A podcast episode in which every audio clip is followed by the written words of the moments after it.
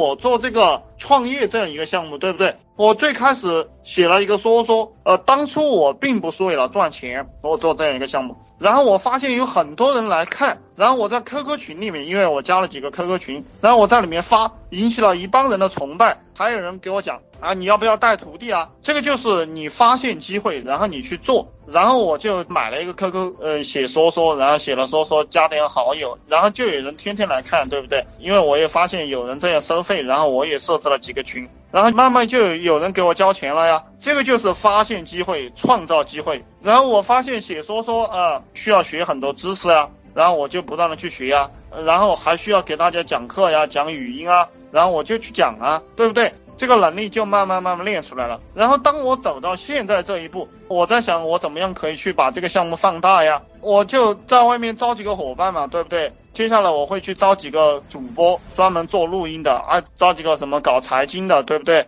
搞管理的，搞营销的，我也让他们写点日志，讲点语音嘛。那这个项目它就放大了。随着你的资金、你的能力的提升，你的机会会越来越多。你看啊，后面我会怎么干？我有可能就把我的公司做成一个策划公司了，也有可能做成一个咨询公司了，对不对？因为呃，我给大家讲过，这个世界上金融是第一暴利，咨询是第二暴利，金融和咨询是世界上最暴利的。当然还有一个暴利的就是，然后还有一个就是拉皮条啊，这个是世界上最暴利的项目。我去做这个咨询，对不对？这些小企业啊，小老板多了，他不知道怎么样经营企业，我知道；他不知道怎么样赚钱，我知道。对不对？